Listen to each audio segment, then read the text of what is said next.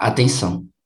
Esse podcast pode conter gatilhos para pessoas sensíveis a temas como violência, violência física e sexual, racismo e outras formas de opressão ligadas à escravidão no Brasil.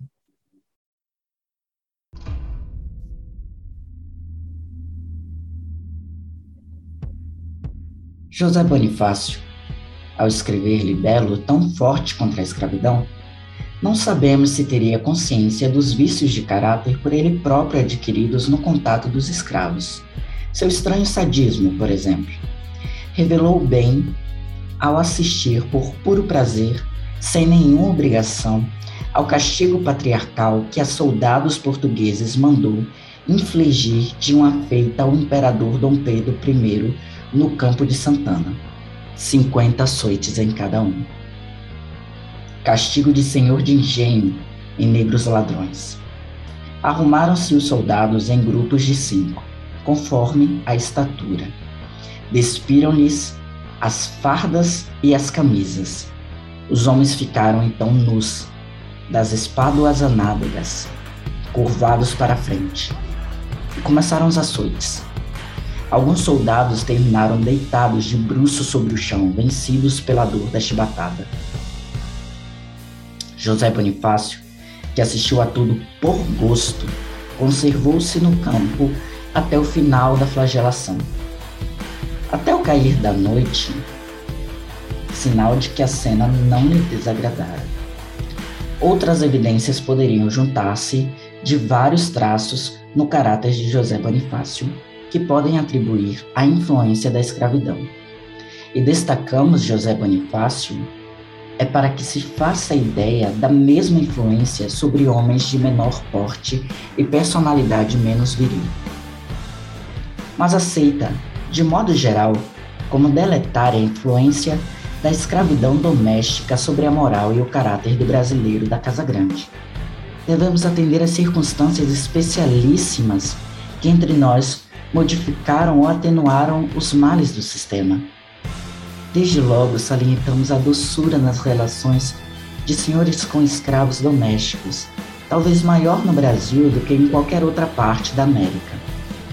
A Casa Grande fazia subir da senzala para o serviço doméstico mais íntimo e delicado dos senhores uma série de indivíduos, amas de criar, mucamas, irmãos de criação de meninos brancos, indivíduos cujo lugar na família ficava sendo não de escravos, mas o de pessoas da casa, espécies de parentes pobres nas famílias europeias. À mesa patriarcal das casas grandes, sentavam-se como se fosse da família numerosos molatins, crias, mulangos, moleques de estimação. Alguns saíam de carro com os senhores, acompanhando-os aos passeios como se fossem filhos quantas mães pretas referem-se às tradições, o lugar verdadeiro de honra que ficavam ocupando no seio das famílias patriarcais. Aforreadas, arredondavam-se quase sempre em pretalhonas enormes, negras a quem se faziam todas as vontades. Os meninos tomavam-lhe a bênção. Os escravos tratavam-nas de senhoras os boleiros andavam com elas de carro. E dia de festa, quem as visse anchas e engajentas entre os brancos de casa, havia de supô-las senhoras, senhoras bem nascidas, nunca ex-escravas vindas da senzala. É natural que essa promoção de indivíduo da senzala à casa grande para o serviço doméstico mais fino se fizesse atendendo a qualidades físicas e morais e não à toa e desleixadamente. A negra ou mulata, para dar de mamar ao ioiô, para niná-lo, preparar-lhe a comida e o banho morno, cuidar-lhe da roupa, contar-lhe histórias, às vezes para substituir a própria mãe. É natural que fosse escolhida dentre as melhores escravas da senzala, dentre as mais limpas, mais bonitas, mais fortes dentre as menos boçais, as mais ladinas.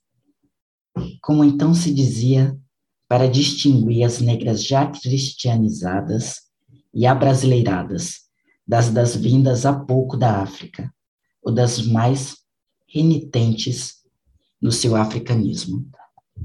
O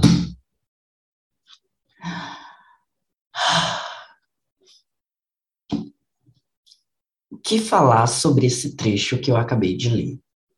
Esse é um trecho do livro Casa Grande e Senzala, do escritor, antropólogo, historiador brasileiro, ícone talvez aí dos estudos intelectuais, Gilberto Freire. Eu não estou aqui para desmerecer a obra do Gilberto Freire, mas talvez para questionar algumas coisas escritas. A começar por esse trecho que eu acabei de ler, que é um tanto quanto tosco, né? É, a começar por todo esse ritual estranhíssimo é, de sadismo que o Gilberto Freire vai falar em todo o livro, né? De, como esses é, esses senhores de engenho, essas figuras brancas, esses homens brancos, eram sádicos, especialmente com relação a, a, aos negros, né? A, principalmente as mulheres negras, é, quase como um masoquismo, quase não, um masoquismo mesmo, relacionando prazer e dor de forma bem íntima. É, ele logo depois vai falar sobre como era doce as relações dos senhores de engenho com os escravos que ele mesmo convocava para subir à Casa Grande. Saíam da senzala à Casa Grande. E veja só, a relação Casa Grande Senzala, ou ascensão da senzala à Casa Grande, não é mera coincidência com o nosso sistema que costuma dizer que você pode ascender socialmente de um lugar muito inoportuno para outro se você for pacífico se você for esforçado, se você for como essas escravas mulheres mais velhas que eram escolhidas para ser amas ou mulheres da casa mesmo, né? É, então, se você for muito bem educado, se você for muito bem pacífico, se você for muito bem passivo e compreender todas as regras de opressão da sociedade, talvez você será visto pelo opressor como uma pessoa que vale a pena incluir no seu ciclo mais próximo. E aí você tem todo um debate já inicial sobre a questão da ascensão social e da meritocracia.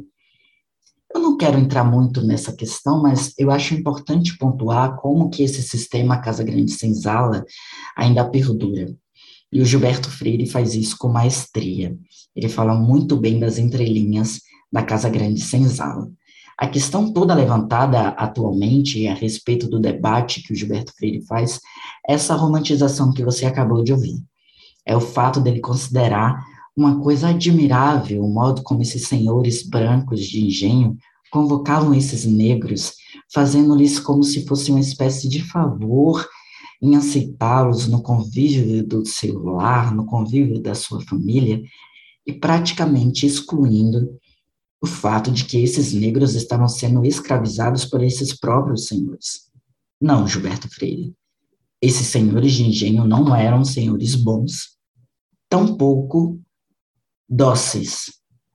Eles eram escrutos, já a começar pelo fato de escravizarem pessoas negras simplesmente pela cor da sua pele e para fins comerciais. Parece que o Gilberto Freire esquece um pouco disso.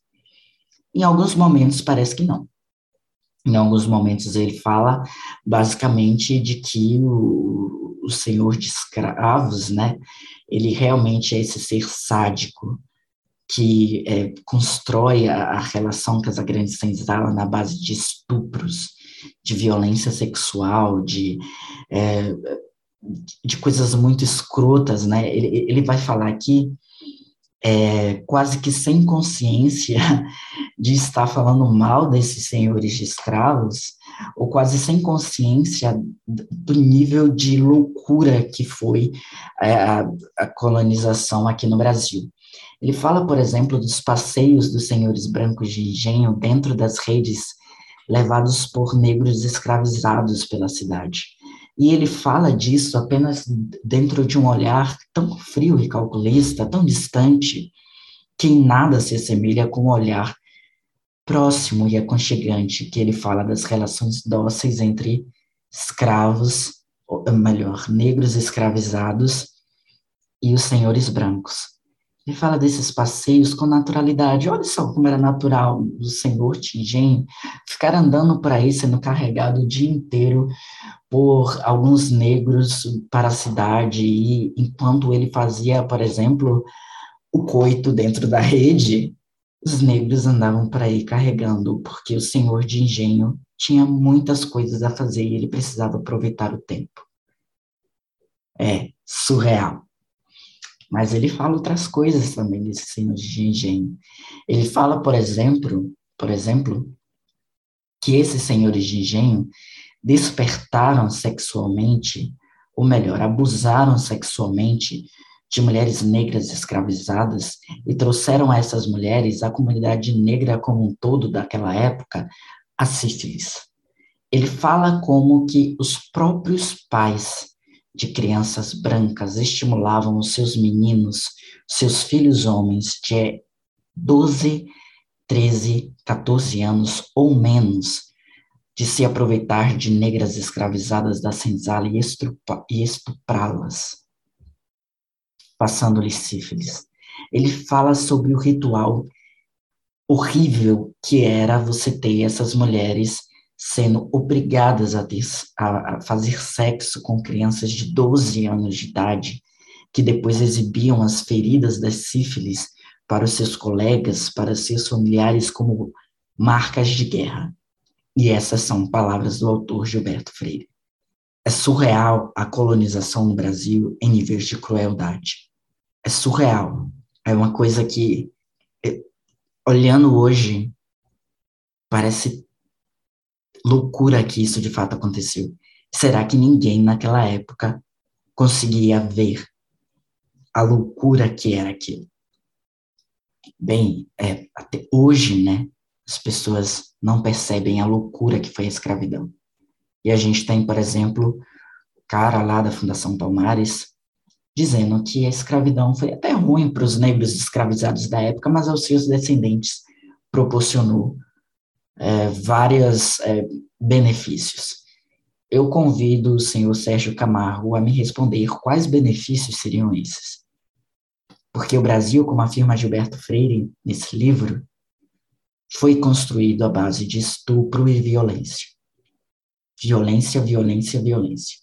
O sistema Casa Grande Senzala é o sistema que construiu o Brasil. É o sistema de relações que possibilitou toda a, a, colonização, que possibilitou a formação da sociedade brasileira do jeito que ela é. E assim, a sociedade brasileira não está lá essas coisas de boa, não. E ele apresenta tudo isso de uma forma um pouco estranha. Bem, eu vou entrar em detalhes do livro mais para frente, mas antes disso eu gostaria de me apresentar. Meu nome é Everton Cardoso, eu sou comunicador, estudante de economia pela Universidade Federal da Bahia, sou criador da página no Instagram do podcast O Ediceu, podcast sobre livros e afins, e hoje a gente conversa um pouco sobre o perturbador, porém importante, vários pontos de interrogação, Casa Grande Senzala, do antropólogo Nasci lá na Bahia de Mucama, confeitor. O meu pai dormia em cama, minha mãe no pisador. Laia, ladaia, sabatana, Ave Maria. You don't know me. Bom, o que é o Casa Grande Senzala do Gilberto Freire?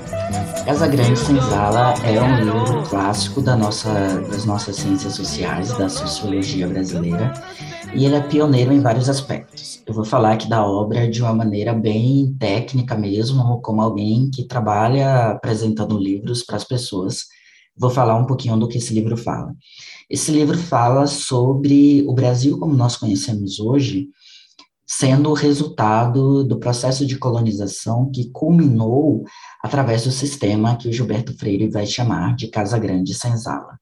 Esse sistema não é o sistema simplesmente de colonização, como a gente conhece, mas ele vai falar que todas as relações brasileiras meio que se dão em reflexo da, de como que as relações Casa Grande e Senzala aconteciam, ou seja, de como as relações entre os negros escravizados e é, os próprios é, senhores de engenho, homens brancos, é, da época. Então, esse é um livro que busca entender a formação social do Brasil.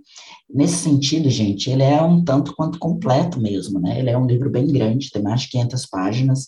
Foi uma leitura de fôlego que eu tirei para ler quando eu vi que era uma das leituras de um dos cursos que eu estou fazendo na, universidade. E eu disse assim: ah, já que está aqui, né, a gente vai ter que ler alguns trechos. Eu vou pegar o livro que já estava aqui em casa, é uma edição bem antiga, que não tem sequer nome de editora, é uma edição maravilhosa, com vários mapas e desenhos. Se puder, eu vou deixar uma foto no Instagram. Então sigam lá o arroba de seu, arroba underline de seu, né? É, eu peguei esse livro que estava na estante, parado há um tempão, e disse, vou ler, né? Vou ver aí no que vai dar. A ideia do professor não é sustentar, a ideia do professor, no caso que colocou o texto do Gilberto Freire para a gente ler, não é sustentar todas as teses do Gilberto Freire, mas é justamente fazer a gente levantar esse debate sobre a formação social do Brasil e sobre como as teorias do Gilberto Freire é, envelheceram, né? Basicamente, o Gilberto Freire ele vai defender muito a questão da democracia racial. O que ele vai dizer é que esse entranhamento dos senhores de engenho branco com a, a, as negras, especialmente, né, as negras escravizadas, se deu num processo de mestiçagem muito profundo, latente na sociedade brasileira. E assim, isso é um fato, a gente não vai negar isso, né?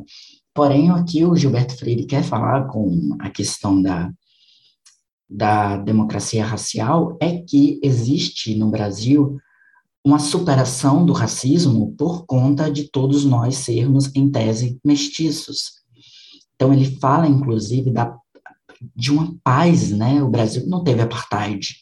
É, o Gilberto Freire praticamente esfrega isso na nossa cara, né? O Brasil não teve separação é, civil entre negros e brancos, é, apenas a escravidão, né? Então, mas o que ele quer dizer é que existe um convívio muito saudável entre negros e brancos no Brasil que o Gilberto Freire parece não considerar é que, mesmo a mestiçagem sendo um fato e sendo uma coisa que realmente é inegável na nossa sociedade brasileira, essa construção a partir da mestiçagem não excluiu o racismo, né? O racismo é um é, o Brasil é um país extremamente racista. O Brasil é um, é um país que, mesmo sendo muito mestiço, ele é racista, né? Como diria na, a, a Adriana Calcanhoto na na música nova dela, né, que foi regravada aí pela maravilhosa Maria Bethânia, que sempre aparece aqui no podcast. Brasil é um país negro e um país racista ao mesmo tempo.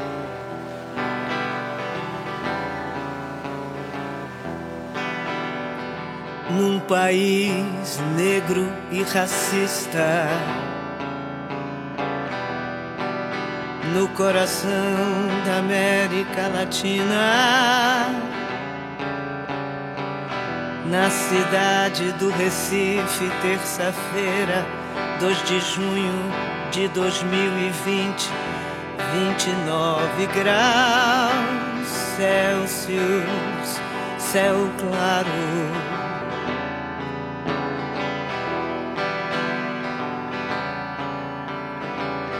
Sai para trabalhar a empregada. Então, o que a gente conta aqui é justamente o Gilberto Freire defendendo que existe uma, uma paz racial no Brasil. Ele, inclusive, não utiliza o nome democracia racial, mas é o que ele deixa bem claro para explicar um pouquinho melhor de como funciona essa, essa questão da democracia racial, eu aproveitei é, uma das componentes do grupo que precisou fazer uma apresentação lá na universidade, né, na UFBA, sobre o Casagrande Senzala, eu a convidei, minha amiga Manu, para a gente discutir um pouquinho sobre Casagrande Senzala, as impressões dela, e, enfim, o papo ficou muito bacana e eu tenho certeza que vocês vão adorar, eu vou colocar aqui alguns trechos. Na verdade, está na íntegra, né? Mas aí ao longo do episódio. Dando prosseguimento aí ao que eu estava falando, eu vou agora conversar com a minha amiga, colega de turma, a Manu. Mas antes de conversar com a Manu, pedir para ela se apresentar e tudo mais, eu gostaria de mostrar para vocês um pouquinho dessa contradição que eu já estava falando nesse livro aqui do Gilberto Freire. Olha só, eu vou começar lendo uma, uma parte que está na página 337, opa, aqui na minha edição, que fala o seguinte: olha só, abre aspas. Salienta-se quanto é absurdo julgar o negro na sua capacidade de trabalho e sua inteligência, através do esforço por ele desenvolvido nas plantações da América sob o regime da escravidão. O negro deve ser julgado pela atividade industrial por ele desenvolvida no ambiente de sua própria cultura, com interesse e entusiasmo pelo trabalho. Do mesmo modo, parece-nos absurdo julgar a moral do negro no Brasil pela sua influência deletéria como escravo. Foi o erro grave que cometeu Nina Rodrigues ao estudar a influência do africano no Brasil, o de não reconhecer o negro a condição absorvente de escravo. Abstraindo, pois, ele escreve as primeiras páginas do seu trabalho sobre a raça na América Portuguesa, de condições de escravos em que os negros foram introduzidos no Brasil, e apreciando as suas qualidades de colonos como faríamos com de qualquer outra procedência, etc. Mas isso é impossível. Impossível a separação do negro introduzido no Brasil de sua condição de escravo. Se há hábito que o faça monge, é o escravo. E o africano foi muitas vezes obrigado a despir a sua camisola de malê para vir de tanga nos negreiros imundos da África para o Brasil. Para tanga ou calça de Europa tornar-se carregador de tigre. A escravidão desenraizou o negro do seu meio social e da sua família, soltando-o entre gente estranha e muitas vezes hostil, dentro de um ambiente, dentro de tal ambiente, no contato de forças tão dissolventes, seria absurdo esperar do escravo outro comportamento, senão o imoral que todos o acusam. Eu separei esse trecho que é muito interessante, porque o Gilberto Freire ele está fazendo aqui uma, uma repaginada, como ele faz ao longo de todo o livro, de é, explicações ou a, a, as leituras que eram feitas dos negros e dos escravos naquela época. E o que ele ressalta bem nessa parte é o seguinte: acusava-se bastante é, os, e, os negros em condição de escravos, né, os negros escravizados, de serem imorais, de serem raivosos, de serem, é, enfim, é, pessoas com uma índole duvidosa. E o que o Gilberto Freire está querendo dizer, e que é muito pertinente, é o seguinte: como você vai julgar a índole de uma galera que está sendo escravizada? Como você vai julgar a índole de um pessoal que está sob condição de escravo, que está sob uma condição horrível, que te faz, é, que te obriga a trabalhar num lugar onde você não queria, você foi trazido de lá para cá em condições terríveis, e você julga essa galera esperando que eles tenham um comportamento de alguém que teve as melhores educações possíveis. Na linguagem do Gilberto Freire, e eu compartilho essa opinião com ele, isso é totalmente impossível, né? E eu concordo, é uma opinião, como eu disse, super pertinente para a questão do debate da, é, da moral, ética dos negros e tudo mais. Isso nos faz pensar que essa obra é, de fato, muito vanguardista, sobre o debate do racismo. Mas aí eu trago para vocês outro trecho, que é inclusive um trecho que eu li na sala de aula quando estava sendo debatido a questão do Casa Grande Senzala. Esse trecho está um pouco antes, na página 269. E não é uma contextualização, não é uma ideia de outra pessoa, é a ideia do próprio Gilberto Freire. Abre aspas. Teria sido mesmo um crime escravizar o negro e levá-lo à América? Pergunta Oliveira Martins. Hum, para alguns publicistas, foi um erro enorme, mas nenhum nos disse até hoje o que foi outro método de suprir as necessidades do trabalho. É, mas nenhum nos disse até hoje que outro método de suprir as necessidades do trabalho poderia ser adotado colonizador português no Brasil. Apenas Van Garnen, criticando o caráter latifundiário e escravocrata dessa colonização, lamenta-se ter seguido entre nós o sistema de pequenas doações. Com doações pequenas, a colonização se hoje teria feito com mais gente e, naturalmente, o Brasil estaria hoje mais povoado, talvez do que os Estados Unidos. Sua população seria, porventura, homogênea e não teriam em si as províncias as rivalidades que ainda existem que procedem em parte de tais capitanias. Cito o exemplo de, de Madeira e de outras ilhas africanas. Mas essas doações pequenas seria dado, teria dado resultado em países como o Brasil, de clima áspero para o europeu em grandes extensões de terra? E de onde viria toda essa gente que se supôs capaz da fundação de lavouras em meios tão diversos do europeu? Terra de insetos devastadores, de secas e inundações, a sálvia sozinha, sem outra praga, sem dano, teria vencido o colono lavrador, devorando-lhe a pequena propriedade do dia para a noite. Tenhamos a honestidade de reconhecer que só a colonização latifundiária e escravocrata teria sido capaz de resistir aos obstáculos enormes que levaram a civilização do Brasil pelo europeu. Só a Casa Grande e a senzala. O senhor de engenho rico e o negro e um negro capaz de esforço agrícola, e a ele obrigado pelo regime de trabalho escravo. Se vocês conseguiram notar aí, há uma diferença de discurso bem grande, né? Se num primeiro momento ele fala sobre como o, o, escravo ele sofre várias coisas e tudo mais, no segundo ele vai dizer, olha, isso meio que é necessário, porque se a gente chegou onde a gente chegou até hoje foi por conta dessas mãos.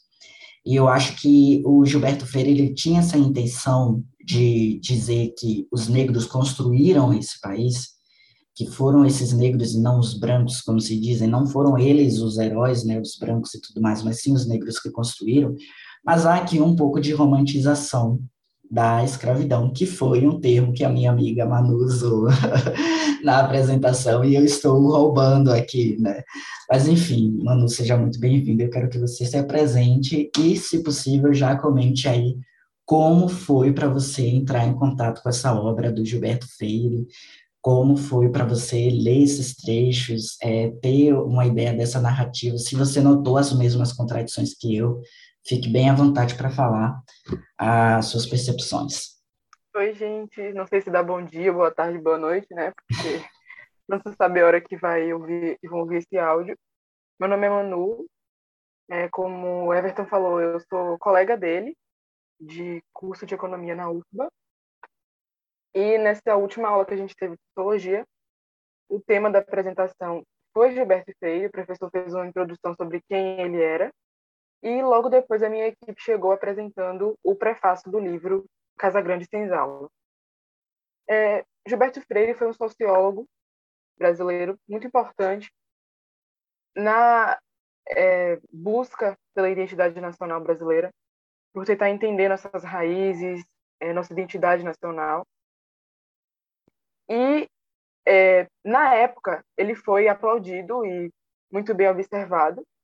E a gente pode dizer que é, essa questão da da validade dele, sabe, do quanto ele foi é, aplaudido por isso, pelo trabalho dele, também está atrelado com o fato é, dele ser branco e ser de uma família com condições, né? Ele é, era, é descendente dos colonizadores do Brasil, então isso carregava um status, sabe? Ele carregava um status por conta disso. Então, o trabalho dele tinha mais possibilidade de ser ouvido, de ser analisado, de ser classificado como algo importante, porque ele tinha o privilégio branco, né? E essa questão do privilégio branco para o assunto do livro dele é uma coisa que pesa se a gente vai olhar com os olhos de hoje. Porque é um branco falando do preto, analisando o preto, dizendo o que o preto foi, o que deixou de ser, como ele se sentiu, deixou de se sentir. E a gente sabe que isso, hoje em dia, é uma espécie, se fosse fazer uma comparação bem, bem brusca, de blackface. Né? Que a pessoa querer se colocar no, no lugar que ela não pertence. Ela não tem esse local de fala para falar sobre como foi é, esse processo para é, a população negra. É, no livro, ele não foca só no negro, né? ele, ele fala sobre a formação da identidade nacional, focando nas três raças, portuguesa, indígena e preta. Só que é, os pontos que mais chamam a atenção no livro são sobre a população preta, porque ele vai trazer o processo da mixigenação, vai trazer o processo da hiper, hipersexualização e também vai trazer o processo da democracia racial, que segundo ele existiu. Ele não usa esse termo, né? É importante frisar que ele não usa a palavra democracia racial, mas tem um trecho em que ele fala, está na página 35, em que ele diz que houve um processo de romper as barreiras sociais, romper as distinções sociais. E isso, em outras palavras, é dizer que existe uma igualdade racial no Brasil e que foi por conta da miscigenação, que também é um problema se a gente vai olhar com os olhos de hoje. Nesses dois trechos que Everton trouxe, a gente nota que no primeiro ele meio que defende o preto, nossa, ele age dessa maneira porque ele, poxa, foi obrigado a vir para cá, ele não queria, ele foi é, abusado, né? Ele sofreu violência, ficou em péssimas condições no trajeto, de lá de onde ele estava para vir para cá, para fazer uma coisa que ele não queria fazer. Então, realmente complicado. Então, a gente tem que se colocar no lugar dele e pensar que ele não tinha moral por isso. Aí, o primeiro ponto que eu analiso nesse trecho é que é, ele acha que é, o fato do negro se rebelar é falta de moral. E isso é uma coisa bem né, chocante para a gente perceber, porque é, não se conformar com o fato de você estar sendo escravizado é falta de moral. O que seria moral? Baixar a cabeça e obedecer? Ou se transformar num capitão do mato e fazer parte do sistema e obrigar outros como você a trabalhar também? Sabe? Então, o primeiro ponto que eu percebo nesse trecho é isso: é ele atrelar o fato do negro se rebelar, demonstrar sua insatisfação à falta de moral. E não é falta de moral. Na verdade, é coragem, é valentia, é lutar pelo que você acredita. Em nenhum momento. Falta de moral é você escravizar alguém. Isso é falta de moral. Ainda mais pelo fato da cor da pessoa, pelo amor de Deus. Isso aí, gente, pelo amor de Deus, a gente, a gente escutar isso para mim, ler isso é muito chocante, porque a gente tem muito mais acesso à informação hoje, tem muito mais conquistas. Ah, uma coisa que eu acho importante falar também é que vocês não estão vendo meu rosto, né? eu sou uma mulher preta, tá? É, então, eu tenho lugar de fala, para vocês não se chocarem pelo que eu tô falando também, dizer, ah, tá falando de Gilberto, mas e você, é preta ou branca? Eu sou preta mesmo. Então, eu posso falar. É, e aí, falando agora do segundo trecho, que aí ele já, já, já começa a romantização, né? De, não, mas espera aí, que outra maneira teria de fazer esse trabalho, de extrair o açúcar, de extrair o pau-brasil? Quem mais poderia fazer? Oxe, quem mais poderia fazer os brancos? Ou melhor ainda, nem fazer isso, sabe? Não faz, não tira. A gente tá vivendo muito bem aqui, antes de vocês chegarem, vocês portugueses, eu digo, vocês brancos, e quererem se meter onde já, uma terra que não era sua. Já começa por aí. Então já, já tá tudo errado, sabe? E ele vai romantizar isso e ele vai dizer que foi necessário. E é importante frisar que ele não fala que foi um mal necessário. Para ele nem foi um mal para ele foi uma consequência da época que fez com que os portugueses tivessem essa atitude, porque eles precisavam de alguém para fazer o trabalho. Então ele vai falar bem do ponto de vista branco mesmo, de que é, era o que tinha que ser, não tinha jeito, precisava disso. E a Casa Grande e a Senzala, que é o, o sistema da época, que é o sistema que a escravidão vai levar, foi necessária para a construção do Brasil. Então ele tenta falar essa questão do, do herói, do negro fazendo esse papel, mas fica claro também que para ele isso foi super importante, super necessário, precisava mesmo acontecer e é, independente do querer ou não, Gilberto ele foi muito importante fazendo essa comparação com os dois trechos. É, por quê? Porque ele escreveu esse livro bem numa época que estava muito forte a questão da eugenia, sabe, de uma raça superior à outra, do negro ter um, um atraso intelectual em relação aos brancos.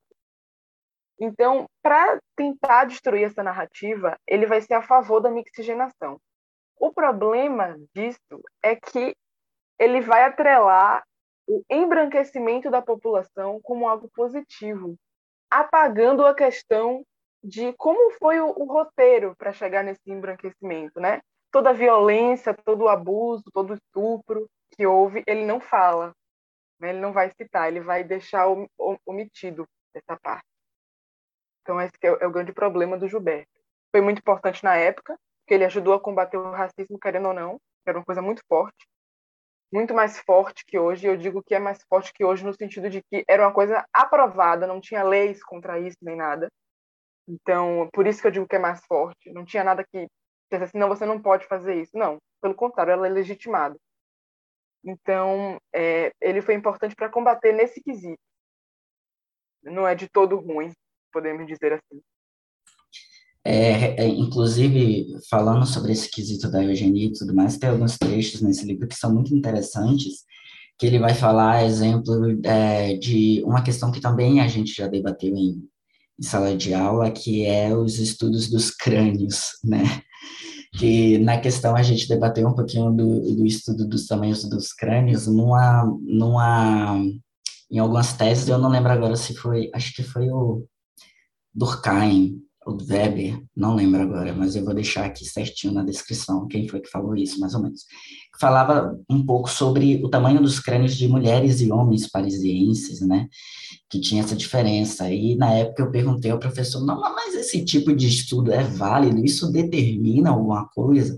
E aí o professor ele deu essa contextualizada, que na época acreditava-se, e o Gilberto Freire vem falar, inclusive, que esses estudos são uma grande bobagem, que você não tem como é, dizer que alguém é mais inteligente do que outro por conta da, é, enfim, de, de ter o tamanho do, do crânio maior ou não, que isso não revela nada, que existem vários exemplos de pessoas com crânios de tamanho razoáveis, que não se desenvolveram, que não é, tiveram aptidões desenvolvidas, e vários negros que tinham, ele fala, é até engraçado, vários negros que tinham um intelecto superior aos brancos, né, que tem um, uma coisa assim, é, de, de maior inteligência, então ele vem para dizer o seguinte, ó, nesse quesito todo mundo está no mesmo patamar, parecido. Ele fala, inclusive, que existem diferenças sociais entre esses dois, porque eles vêm de contextos diferentes e eles vivem a vida de modos diferentes. Ele não exclui nesse sentido a diferença, mas ele mostra que, sei lá, é, essa ideia de eugenia aí, de que, é, e inclusive ele vai tentar combater isso, mostrando aquilo que o Manu está falando, que é o heroísmo do negro, né? Ele fala muito da ama de leite que amamentou os pequenos meninos brancos quando as mães morreram. Ele coloca o negro como um herói, mas ele esquece que o negro estava fazendo é, é, tudo isso sem querer, né? Não era a vontade dele, né? Ele está desempenhando um papel de herói muito forçado. Então, é, parece que um, esse livro me deu a sensação um pouco de carta de desculpa, assim, sabe? Mas não sem pedir desculpa diretamente. O fato de você dizer assim, olha, uma, tentativa de ludibriar, assim, de tentar converter as almas revoltosas, com muita razão de estar revoltada, para dizer, não, vocês nos construíram, vocês nos alimentaram, vocês nos sustentaram, esse país é resultado de vocês. Sim, ninguém está negando isso. Ninguém está negando que todas as conquistas que o Brasil tem de positivo é, vem de é, luta de muita gente que foi apagada da história, de muita gente relevante que foi apagado por conta da cor, ou que sofreu um processo de embranquecimento, como o próprio Machado de Assis, por exemplo, que sofreu um processo de embranquecimento, o Gilberto Freire vai em direção oposta para dizer, não, foram eles que nos construíram. Mas ele faz isso, como o Mano fala, excluindo o processo, né? Excluindo como que isso aconteceu, excluindo, por exemplo, que é, os brancos trouxeram a sífilis para o Brasil e transmitiram loucamente isso para as mulheres negras escravizadas, e ele vai falar disso de uma forma muito branda, ou quase sem colocar como uma violência, mas colocar como se isso fosse. Olha, veja só como as mulheres negras construíram a moral dos homens brancos, e você fica, cara, passaram sífilis, eles passaram sífilis para elas, e você está dizendo que foi, é, sei lá, um processo que culminou no. É, é como se ele estivesse dizendo que os fins justificam os meios, mas ele sequer, como você disse, diz que o meio foi ruim. Ele apenas coloca tudo aquilo ali no, numa ideia de foi bacana, sussa. Nesse sentido, eu relaciono muito a leitura do Casa Grande Senzala a leitura do Vivo o Povo Brasileiro, do João Baldo Ribeiro, que já tem, é, que já tem crítica, já tem uma discussão aqui no, no canal, inclusive tem um episódio super especial com várias participações muito maravilhosas para discutir um pouquinho o livro que busca falar também dessa coisa de mestiçagem, né? Então, assim, houve uma resistência muito grande dos negros escravizados, a própria formação de quilombolas, né, é uma representação de resistência, e até mesmo suicídios, né, os suicídios dos negros escravizados que não aceitaram essa, essa, essa condição é entendida como uma forma de resistência. E, inclusive, nesse episódio, eu convido um historiador também da UFBA. Eu tenho uma preferência, gente, sim, por dar espaço aos, aos intelectuais da casa, né, os intelectuais baianos, para conversar um pouquinho sobre é, a resistência do, dos negros escravizados, e principalmente sobre, é, sobre toda essa luta né, que culminou no, culminou no, na abolição da escravidão, sendo apenas um, um assinar de papel, mas quem fez o trabalho todo mesmo, e mesmo assim, né, a gente sabe que a abolição foi super problemática e tudo mais. Existem várias questões e eu acho muito pertinente você ir lá e ouvir o episódio sobre João Ubaldo Ribeiro. Mas enquanto eu conversava com a Manu também, eu tive a, impressão, eu tive o. É, enfim, eu pensei bastante sobre a questão das mulheres negras, especialmente, né? Porque a condição das mulheres negras, como eu já tinha falado um pouquinho e eu já tinha é, discutido, ele é muito pertinente para a gente perceber que aquele discurso do Malcolm X, inclusive, é super real. E tudo bem que o Malcolm X, quando fala que a, a, as pessoas mais desrespeitadas na América, ele está falando principalmente da América e Estados Unidos, mas eu acho que a gente pode abrir aí, porque é de fato para todas as Américas, né? E, e, principalmente porque todas as Américas, é, quase em, em sua integralidade passaram por um processo de, de escravização, de escravização de povos negros, é, a gente pode falar que a pessoa mais desprotegida de fato na América são as mulheres negras. As mais desrespeitadas na América são as mulheres negras. As mais desprotegidas são as mulheres negras. Most disrespected person in America is the black woman. The most unprotected uh, person in America is the black woman. The most neglected person in America is the black woman.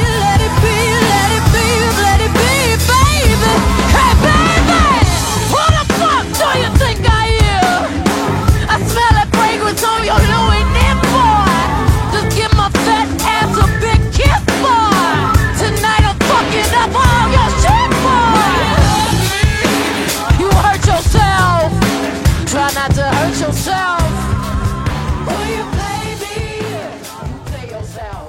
E aí eu queria perguntar para você o seguinte: vale a pena a gente trazer essas discussões na universidade de hoje a partir da leitura do Gilberto Freire? Como é que você encara isso? E eu queria dar outro exemplo, inclusive, né? É que hoje está muito em voga, que é a questão do Monteiro Lobato, por exemplo, né? Eu imagino que você já deva ter é, visto alguma coisa que está bem falado, né? como é que a gente lê esses autores hoje, se é que a gente lê, né? Como é que a gente leva para as escolas, para as universidades, é, é, esses debates. Eu gostaria muito de saber a sua opinião, porque eu, particularmente, não estou com opinião tão formada assim, então, quem sabe, uma opinião sua aí seria é, ótimo para a gente trazer uma discussão saudável. Assim, é, primeiro, você citou aí Monteiro Lobato, e aí a primeira coisa que eu falo é Monteiro Lobato foi um escritor, produtor, né? Mas Gilberto Freire foi um sociólogo. Então eu, eu acredito que isso tem um peso maior é, quando a gente vai fazer essa comparação. Fora que é, o foco de Gilberto Freire era estudar e entender a nossa identidade. Ele queria entender, na visão dele. E a gente percebe, fica bem claro no livro, que é a visão de um homem branco mesmo como eu havia citado. Então a gente tem que levar em consideração que, poxa, era um homem branco falando, era a versão de quem bate, não a versão de quem apanha. E claro que vai ser diferente. mesmo sendo diferente, e a gente olhando com os olhos de hoje, romantizada e até preconceituosa, foi importante na época. Foi importante para a gente evoluir no sentido de não vamos buscar aqui. Foi a partir dele que outras discussões ganharam voz sobre o racismo, sobre a desigualdade, pessoas, inclusive, que debateram na época. Mas democracia racial? Não, não existe. Por que não existe? Por causa do racismo estrutural, do racismo velado. Foi a partir dele que essas discussões foram surgindo. Então ele foi importante nesse sentido. Eu não acho que a gente deveria deixar de comentar sobre ele, porque ele foi importante nesse sentido. E, inclusive, eu também acho que é, é muito necessário ressaltar ele na história do Brasil, para a gente não cometer esse erro também que ele cometeu. Né? Analisar para que ele não venha se repetir.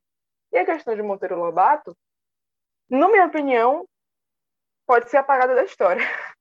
porque é, ele não teve nenhuma contribuição sociológica, nem histórica, nem de estudo. Ele apenas é, ratificava estereótipos preconceituosos, né? Como o caso é, das personagens dele no livro é, que tem Narizinho e Emília, Filho do Pica-Pau Amarelo. Lembrei o nome aqui agora que eu assistia muito quando era criança e eu não percebia o quanto aquele negócio era problemático. Né? A questão da dona Benta com a Sinhá. Realmente, é, os comentários que ele, que ele fazia sobre os personagens, as falas, era tudo muito preconceituoso, tudo muito racista. E não trouxe nada a agregar, nem a estudar. E ele nem romantizou, pelo contrário. Para ele, aquilo ali era a verdade, estava certo.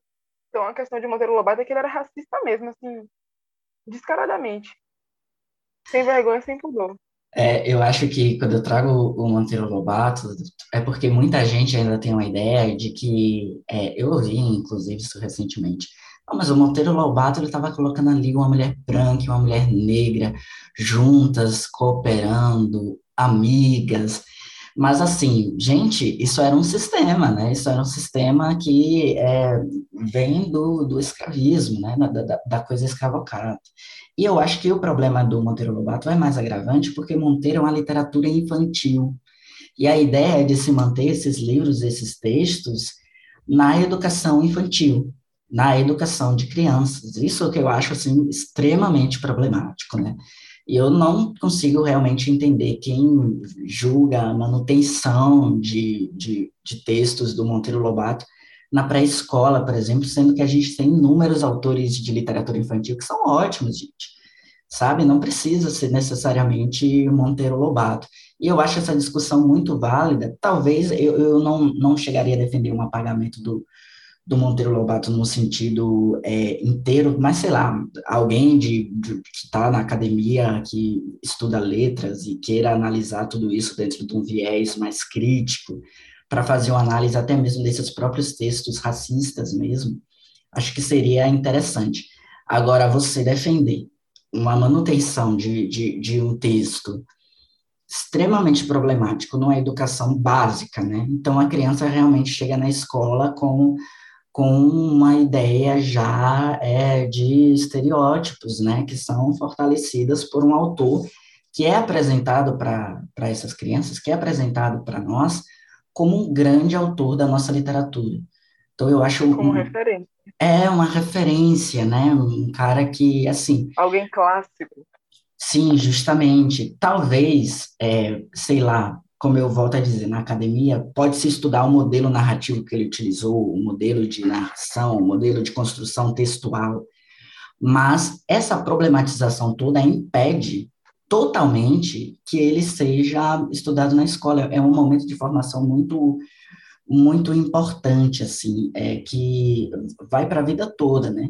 Então, todas as tentativas que a gente viu nos últimos governos, fora o governo Bolsonaro, né, de tentar incluir dentro do, da, do currículo da escola mais autores negros, mais referências negras, mais referências de história da cultura africana, de, de, das nossas origens afro, não condiz, não condiz nada com a, a posição do Monteiro Lobato. E agora, para finalizar, eu gostaria de falar um pouquinho também de uma questão que, que me parece pertinente no livro do Gilberto Freire, que é o seguinte: essa passividade do negro perante os seus senhores, essa suposta, né? Porque o Gilberto Freire vai falar várias vezes que existia laços é, estreitíssimos de amizade entre os senhores brancos, né, e, e, os seus escravos. Nossa, mas os escravos eles viviam dentro da casa. Olha que lindo, né?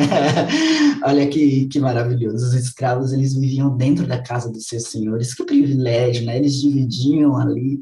Mas assim, né?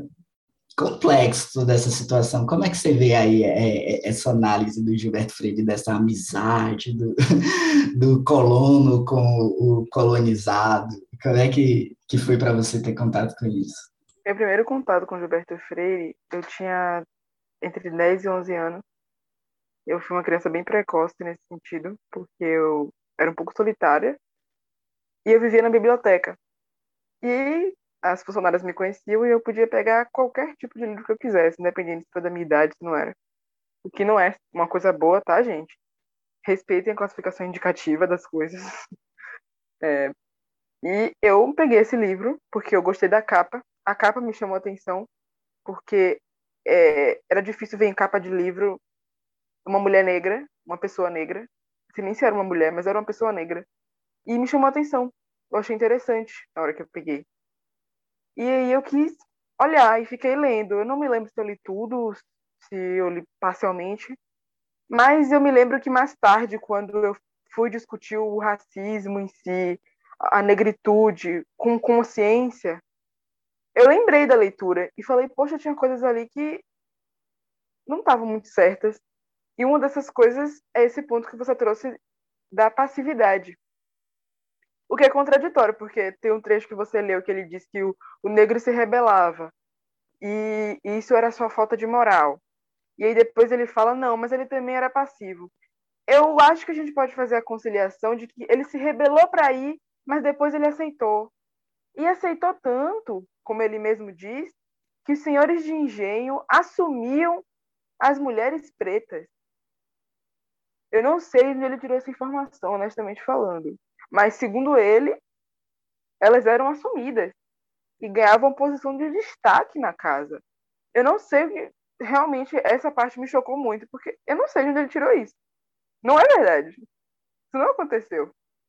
Ninguém foi assumida. Fonte vozes da minha cabeça.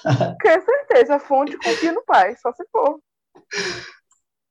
Não é possível. É, eu entendo que, com certeza, né? Sempre há uma exceção à regra. Deve ter acontecido de uma ter sido aceita. Inclusive, tem até aquela história do livro Escravizaura, né?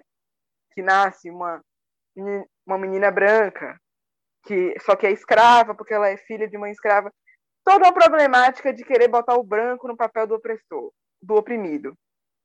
Sempre tem. É uma tentativa, né? E é um exemplo disso essa novela. Então, com certeza deve haver um, um caso isolado que isso aconteceu. Mas trazer isso como único fato relevante, como a verdade, sabe? Realmente elas foram assumidas. E isso ajudou a combater o distanciamento social entre a Casa Grande e a Senzala. Não. Aí ele forçou demais. Realmente não é verdade. Então, e fora que também não é verdade que houve passividade. Pelo contrário, existiam os quilombos, existiam os líderes desses quilombos, existiam revoltas, existiam é, morte de, de uma família inteira é, que escravizava uma, uma população de uma, de uma família inteira de senhor de engenho. Então, tinham essas rebeliões que eram duramente combatidas, duramente, principalmente porque é, essas pessoas que se revoltavam e se organizavam para lutar era muito precário o lugar onde elas ficavam, o acesso à comida, o acesso a armamento para poder se defender. Então, foi muito combatida essa rebelião, mas ela existiu. E ela foi muito importante para é, a abolição da escravatura, que é, é, importante ressaltar também que não foi a princesa Isabel, né? ela só assinou um papel e acabou, não fez nada, não era urina, nada disso. Foram essas lutas que fizeram com que a gente alcançasse uma liberdade. Não teve outra coisa que chegou a isso, não teve passividade, nem pontos positivos. Não, não, não existiu. Foi muita dor, foi muito sofrimento, foi muito sangue derramado. Então, eu acredito que esse ponto do Gilberto de trazer isso como uma passividade é totalmente errado e fora de questão. Não, não, não procede.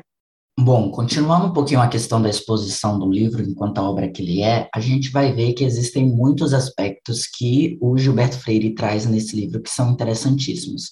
Como a obra que busca explorar o Brasil dentro desse viés é, sociológico, histórico e tudo mais, ele começa o primeiro capítulo, eu vou falar de capítulo por capítulo para vocês, num resumo assim bem breve, mas para ter uma ideia do que encontrar nesse livro, olha só.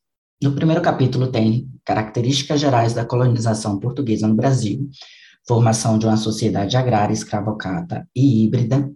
Ele fala bastante da origem do Brasil e da origem do colonizador português, então ele fala bastante, é uma parte que eu achei bem interessante no livro, assim, que é a questão antropológica, né, nem sei se é assim que se fala, mas enfim, Acho que sim, questão antropológica da, da formação do próprio português, né? Ele fala bastante sobre como as invasões mouras na Península Ibérica é, permitiram ao português ser em si já um, um povo bem mestiço, o que permitiu a eles uma maior liberdade aí em se permitir a mestiçagem. Enfim, né, há controvérsias, mas essa parte, principalmente que ele fala bastante sobre a invasão dos mouros, na Península Ibérica e como se deu toda essa influência dos mouros na cultura portuguesa e também na cultura brasileira é muito interessante. Foi uma parte que eu gostei bastante do livro.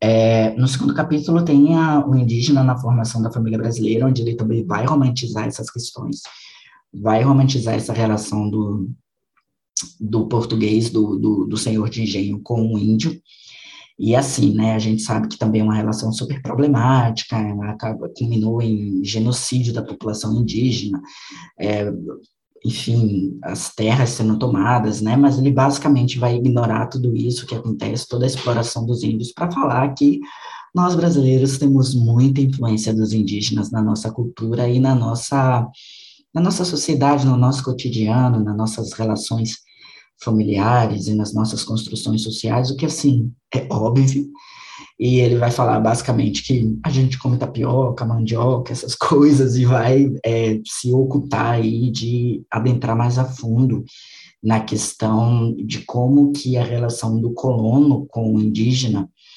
é, foi crucial para é, o genocídio de milhares de indígenas, né? E isso ele praticamente não fala. Ele fala aqui ali, ele fala dessas doenças, do contato que, que os índios é, desenvolveram, os povos indígenas, perdão, desenvolveram com desenvolveram com os portugueses e tudo mais, mas ele não vai adentrar profundamente nessa questão. No terceiro capítulo, a gente tem é, o colonizador portu português, antecedentes e predisposições, é basicamente um, um retorno ao primeiro capítulo. É, no quarto capítulo, a gente tem o escravo negro na vida sexual do brasileiro, e o capítulo 5 é uma continuação com o mesmo título.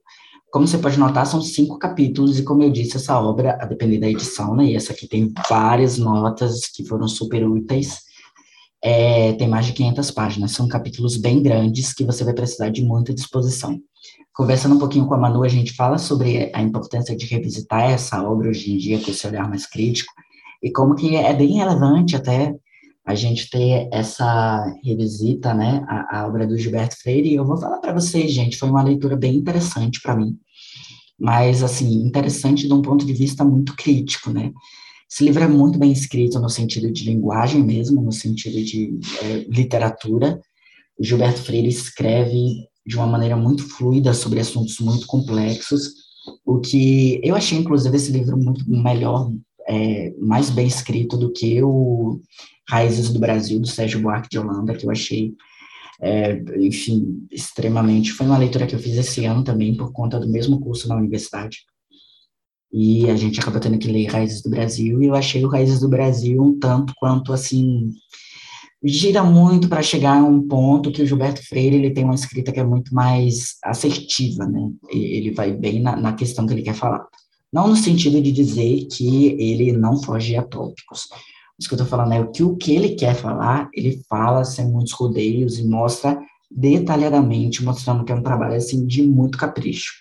É, é um trabalho realmente muito bem é, feito, né? É uma, é uma obra assim que em termos de literatura é baita de um livro e que, enfim, tem suas contribuições, né, tem os seus debates, como eu falei já também, existem alguns momentos que ele é, meio que se mostra super vanguardista em relação a, ao debate do, sobre o racismo no Brasil, né, porque as teorias eugenistas estavam aí, né, combinando, estourando e tudo mais, e o Gilberto Freire, nesse ponto, vai se mostrar bem progressista, né, Durante a aula que eu tive, é, e eu contribuí um pouquinho com a apresentação da, da equipe de Manu, eu falei um pouquinho sobre como que nessa época, né, é, aí no começo do século XX, a gente tem é, como cunho antirracista a, o fator mestiçagem como sendo um, um fator que ultrapassa, ultrapassaria, ou demonstraria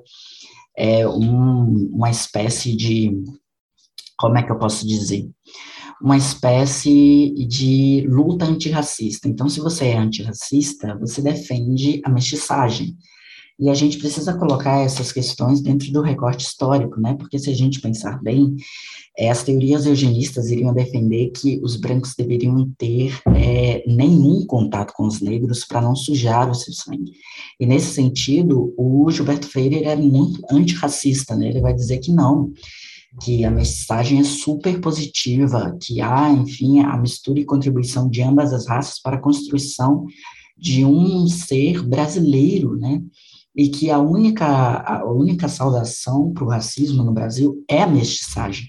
E é importante a gente destacar que essa não é apenas uma posição defendida pelo Gilberto Freire, mas o próprio Jorge Amado defendia bastante a questão da mestiçagem.